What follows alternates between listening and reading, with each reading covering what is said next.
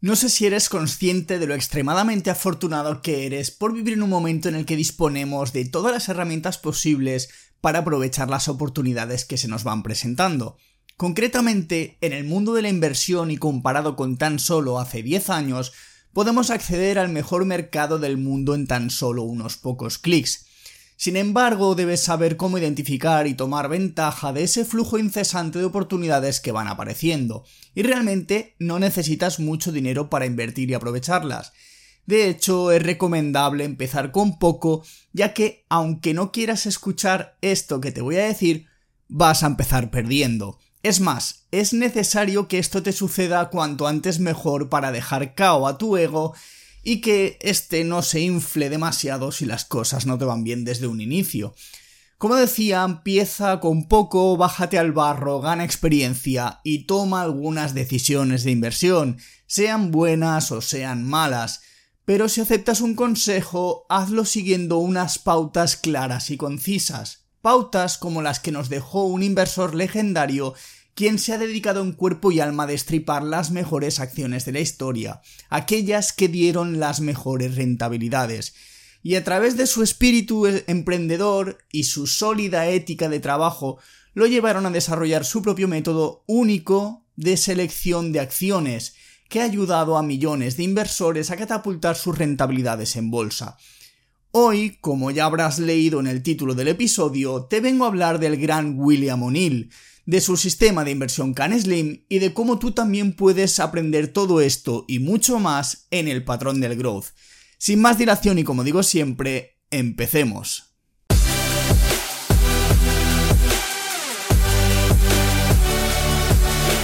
Te doy la bienvenida al podcast en el que se habla de dinero, ahorro e inversión en un idioma que entiendes y que raramente durará menos de 10 minutos. Esto es Invierto para ganar dinero, el podcast de Mario 10%.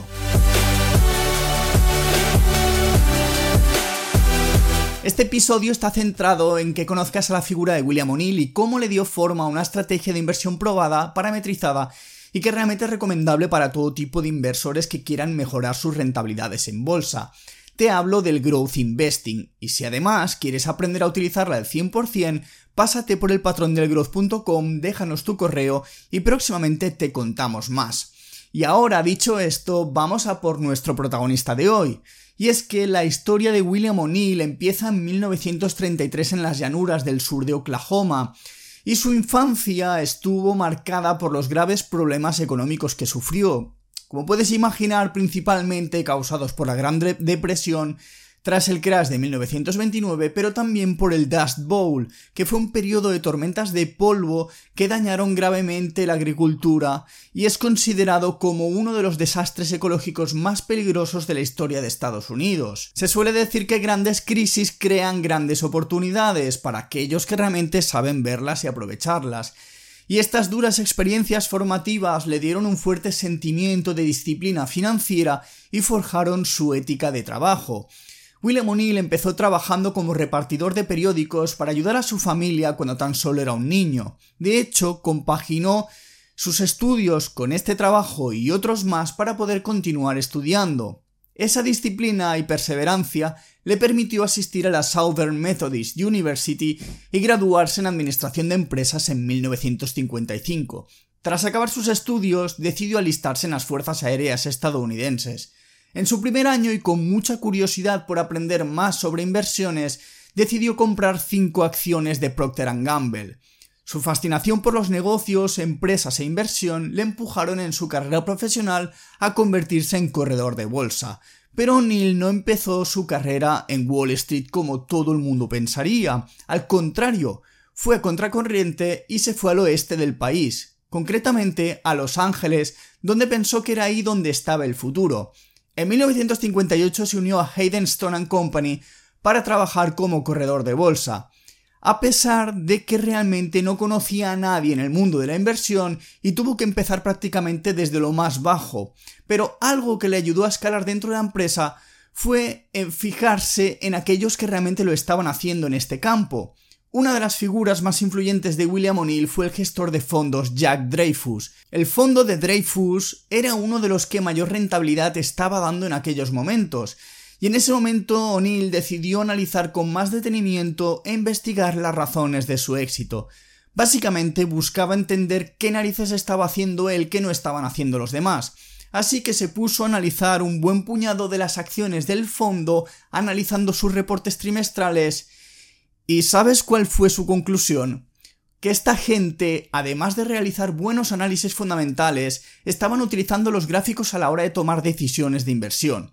Además, aprendió que dicha rentabilidad estaba siendo conseguida gracias a todo lo contrario de lo que se predicaba hasta ese momento en el campo de la inversión, y es que nada de diversificación, sino que realmente se utilizaban carteras concentradas. Este descubrimiento reforzó la opinión de William O'Neill de que para conseguir buenos resultados era necesario un análisis de datos muy sólido combinado con intuición y observación humana, porque al fin y al cabo el mercado siempre tiene razón. A partir de ese instante, O'Neill se convirtió en uno de los primeros en modernizar el análisis cuantitativo mediante el uso de ordenadores para evaluar y filtrar los datos de las acciones. El primer ordenador que compró fue de la recientemente formada NASA. Su enfoque, basado en datos y habilidad innata para encontrar grandes acciones, pronto lo llevaron al éxito, y es que en 1962 consiguió tres grandes operaciones con Chrysler y una breve operación en los grandes almacenes Corvette. Un año más tarde logró una de sus mayores inversiones con Syntex, que fue una empresa, de, una de las primeras productoras de la píldora anticonceptiva. En poco más de un año realmente logró conseguir convertir 5.000 dólares en más de 200.000 dólares de ganancias, lo que supone más de un 4.000% de rentabilidad en tan solo un año. Pero lo que realmente diferenció a O'Neill del resto fue su capacidad para dejar de lado las emociones y centrarse realmente en el comportamiento de la acción y los datos de las empresas. A partir de esos éxitos, O'Neill decidió crear su propia compañía en 1963, donde desarrolló la primera base de datos de valores diaria computarizada y vendió sus investigaciones a inversores institucionales. El primer producto que creó fue un gráfico que muestra el precio y el volumen, pero además de eso, tiene todos los fundamentales que se necesitan en este tipo de empresas, de manera que de un solo vistazo puedes ver absolutamente todo lo que necesitas para tomar decisiones de inversión. Y nadie más lo había hecho de esta manera. Es en ese momento cuando nace la idea de Daily Graphs, que fue lanzado en 1972 y que fue el precursor de lo que hoy conocemos como Market Smith. En 1964, a la edad de 30 años, William O'Neill se convirtió en la persona más joven en comprar un asiento en el New York Stock Exchange. Pero retrocedamos de nuevo un poco y volvamos a principios de los 60 para adentrarnos en los descubrimientos de O'Neill. Como te dije anteriormente, con la influencia de Dreyfus y la obsesión que tenía William O'Neill por entender qué hacía él para conseguir esos resultados, acabó por descubrir cuál era el detonante que hacía que las acciones diesen grandes rentabilidades. Y es que en sus estudios históricos, donde analizó miles de empresas, miles de acciones, desde los años 1880 hasta su época, O'Neill descubrió las cualidades comunes y habituales de los mayores ganadores del mercado. Este estudio se acabó convirtiendo en la base del sistema de inversión Can Slim. Y voy a aprovechar esta mención para comentarte que si además de saber en qué consiste en profundidad este Can Slim, también puedes aprender a aplicarlo correctamente y saber todas sus pautas, y lo puedes hacer entrando en el patrondelgrowth.com y dejarnos tu email, porque tanto Albert como yo llevamos años aprendiendo y aplicando los mismos descubrimientos de O'Neill, apoyándonos y mejorándolos con los de otros inversores como son Mark Minervini y Oliver Kell. Y además, tengo que contarte una cosa, y es que a partir del 15 de diciembre y durante algunos días vamos a hacer algo que no se volverá a repetir. Y podríamos decir que se trata de una oportunidad única, por así decirlo. Pero hasta aquí puedo decir, porque si quieres saberlo, quieres descubrirlo, entra en el patrón del growth.com, déjanos tu correo y te contactaremos. Y ahora volvamos al Can Slim, y es que gracias al análisis empírico de William O'Neill sobre las acciones ganadoras, acabó por crear un cóctel, una combinación entre los principios técnicos y fundamentales que realmente desafiaron las creencias de inversión tradicionales, creencias tan arraigadas que todavía a algunos a día de hoy les es difícil de creer. Pero cada letra del acrónimo Can Slim representa una de las siete características clave presentes en las mejores acciones históricas justo antes de que diesen los movimientos que catapultaron sus precios. Características tanto técnicas como fundamentales, y son las siguientes. La C viene de Current Earnings, o lo que viene siendo lo mismo ganancias trimestrales, en este caso actuales. La A son las mismas ganancias pero a nivel anual, no trimestral.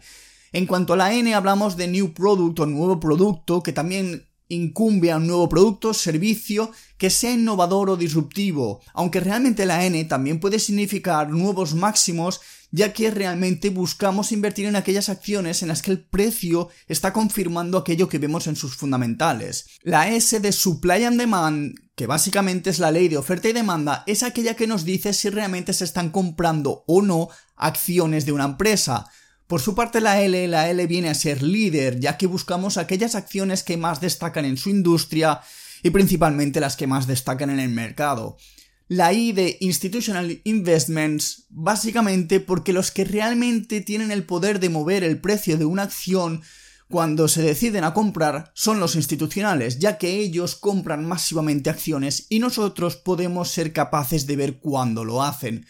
Por su parte, ya acabando con la M, tenemos Market Direction y es que realmente la dirección del mercado va a ser realmente la que haga que la mayoría de las acciones sigan esa tendencia y es por eso que la gran mayoría siguen la propia tendencia del mercado. Si el mercado sube, la gran mayoría sube y cuando el mercado cae, la gran mayoría cae. Y es que realmente, como te decía, O'Neill realmente fusionó el análisis técnico con el análisis fundamental porque encontró que ambos eran muy valiosos a la hora de invertir, ya que consideró que el análisis fundamental era algo esencial para conseguir buenas empresas, principalmente en los fundamentales que mira O'Neill y que mira cualquier inversor en growth, están aquellos que encontrarás en las empresas en la fase de crecimiento, ya que es en estos momentos en los que se suelen dar grandes movimientos del precio de la acción.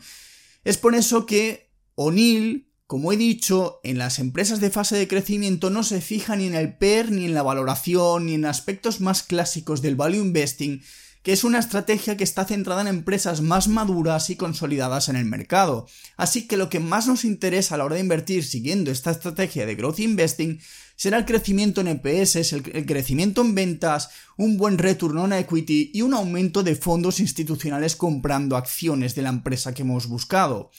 Una vez hemos localizado esas empresas que tienen buenos datos fundamentales, también es necesario que nos fijemos en su gráfico, porque realmente William O'Neill, cuando vio el análisis técnico de las empresas, vio que era algo que nos permitía determinar el momento adecuado para comprar las acciones. Básicamente con esto buscaba hacia dónde estaba fluyendo el dinero en el mercado. Es por eso que se percató de que muchas de las acciones que dieron grandes rentabilidades en el pasado muchas de ellas formaban una serie de patrones que se iban repitiendo a lo largo del tiempo, y estos patrones realmente no eran más que una combinación de lo que es la naturaleza humana, la psicología de masas y la más pura esencia de la ley de oferta y demanda, y todo eso se ve reflejado en el comportamiento del precio. Así que sabiendo esto, se fijó en que el precio de la acción llegaba a un momento en el que iniciaba un movimiento explosivo acompañado de mucho volumen. Era ahí donde los institucionales, que se habían pasado semanas o incluso meses comprando acciones de forma disimulada,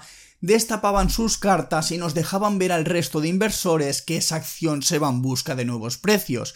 Momento en el que si estamos atentos y tenemos bajo vigilancia este tipo de acciones, podemos tomar posiciones y acompañar a los institucionales en el crecimiento de la acción. William O'Neill, aplicando todo esto, parecía que era capaz de encontrar esa acción ganadora en cada ciclo del mercado. Y es que su sistema no solo incluye cómo comprar acciones en el momento adecuado, sino también las reglas de venta adecuadas para proteger las ganancias y gestionar el riesgo de mercado. Pero como te decía anteriormente, si lo que quieres es descubrir todos los entresijos de esta estrategia de inversión, puedes hacerlo entrando en el patrondelgrowth.com, dejándonos tu email y estando muy atento al 15 de diciembre porque os comunicaremos algo que como digo no se volverá a repetir. Así que dicho esto, espero que te haya gustado este episodio y si es así me ayudarías mucho compartiéndolo con tus amigos o con quien creas que realmente le pueda interesar y también le puedes dar 5 estrellas en tu reproductor del podcast. También recuerda que te dejo todos los enlaces de las cosas que te voy comentando a lo largo de los episodios en las notas del episodio. También me puedes seguir en mis redes sociales, apuntarte a mi newsletter gratuita desde mario10%.com. Y nada más por hoy, gracias por escucharme y hasta el próximo episodio.